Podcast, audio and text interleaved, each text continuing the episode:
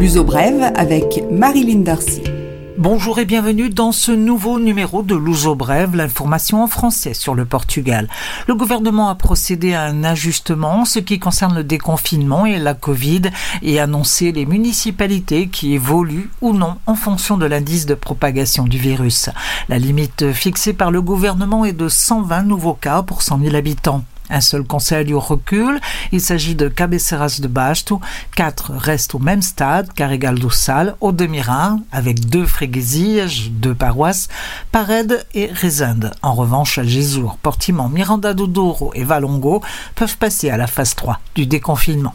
En ce moment, c'est au Portugal que l'on meurt le moins de la Covid avec trois décès pour un million d'habitants la première semaine de mai. C'est aussi le second pays avec le moins de cas de Covid et le troisième de l'Union européenne avec le moins de tests positifs en pourcentage.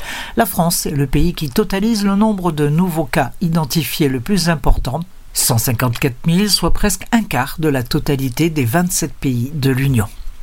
À Odemira, en Alentejo, le gouvernement a procédé au relogement d'une cinquantaine de travailleurs agricoles immigrés par mesure de sécurité pour empêcher la propagation de l'épidémie.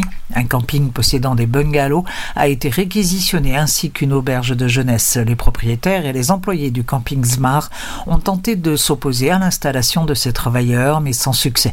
Les pouvoirs publics ont décidé d'implanter une ceinture sanitaire autour de deux villages de la région d'Odemira en raison de foyers de contagion chez les ouvriers agricoles qui vivent parfois dans des conditions misérables et dans la promiscuité. Porto reçoit le sommet européen consacré aux droits sociaux les 7 et 8 mai. C'est le temps fort de la présidence portugaise du Conseil européen et 24 des 27 leaders de l'Union seront physiquement présents dans la capitale du nord du pays. Plus d'emplois, plus de compétences et plus d'inclusion sociale, ce sont les trois piliers du sommet social qui tient particulièrement à cœur au gouvernement portugais. Le plaisir de la plage va connaître les mêmes restrictions que l'an dernier. Il sera interdit de pratiquer le sport sur le sable. Le port du masque sera obligatoire aux bars, restaurants qui jouxtent les plages, ainsi qu'aux accès, mais pas sur le sable. Il faudra observer 1m50 de distance entre groupes et 3 mètres entre parasols et chaises longues entre groupes différents. Le système de feu tricolore indiquant le niveau de remplissage des plages sera repris sur les plages où il était en place l'an dernier.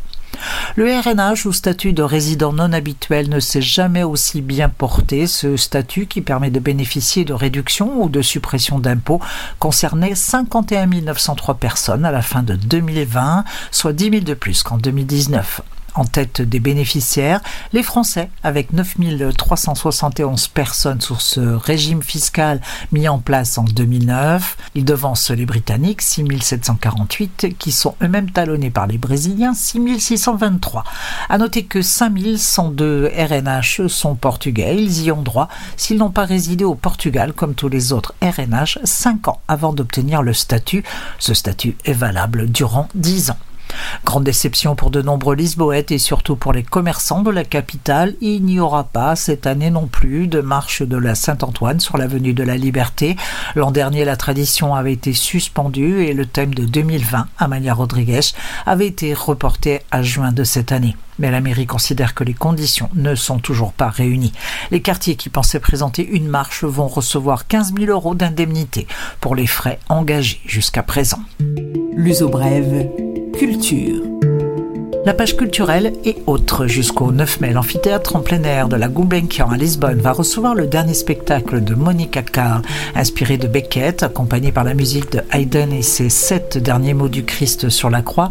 Le O Escure que te illumine de la metteur en scène a commencé par des ateliers dans ce que l'on appelle la zone J à Lisbonne, avec parmi les acteurs et co-réalisateurs Bruno Candé, assassiné à cause de sa couleur de peau le 25 juin de 2020. Un langage particulier et une expression artistique qui ne peut laisser indifférent. Spectacle à 20h30 sur réservation, bien sûr. Le parc du Peneda Gerês dans le nord-ouest du Portugal, à la frontière avec l'Espagne, fait l'objet d'intenses réflexions. Le PNPG doit jongler entre la survie économique de ses habitants et la pression touristique. Il a reçu 100 000 visiteurs en 2019, mais ce parc est le seul parc national portugais et possède une biosphère préservée. Certains évoquent la possibilité d'interdire l'accès au parc du Gérès, mais cette solution ne devrait pas être retenue, de même que celle d'un téléphérique entre la ville de Gérès et le belvédère de Pedrabella.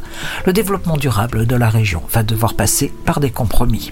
Signalons cette initiative intéressante si vous connaissez quelqu'un qui même modestement a fait quelque chose pour la planète, par exemple convaincre les gens de son immeuble de se mettre au recyclage, ou cet ami qui ne va pas à la plage sans son sac pour ramasser les déchets, des environnementalistes anonymes en quelque sorte, eh bien vous pouvez les inscrire au Fashpelo du collectif Electron. Un voyage en Pologne pour connaître le plus grand parc naturel d'Europe est à gagner. Inscription jusqu'au 31 août sur le site de fashpeloplanète.com. Voilà, c'est la fin de l'Ozo Bref, votre rendez-vous hebdomadaire. Je vous retrouve pour ma part la semaine prochaine. D'ici là, prenez soin de vous et des autres.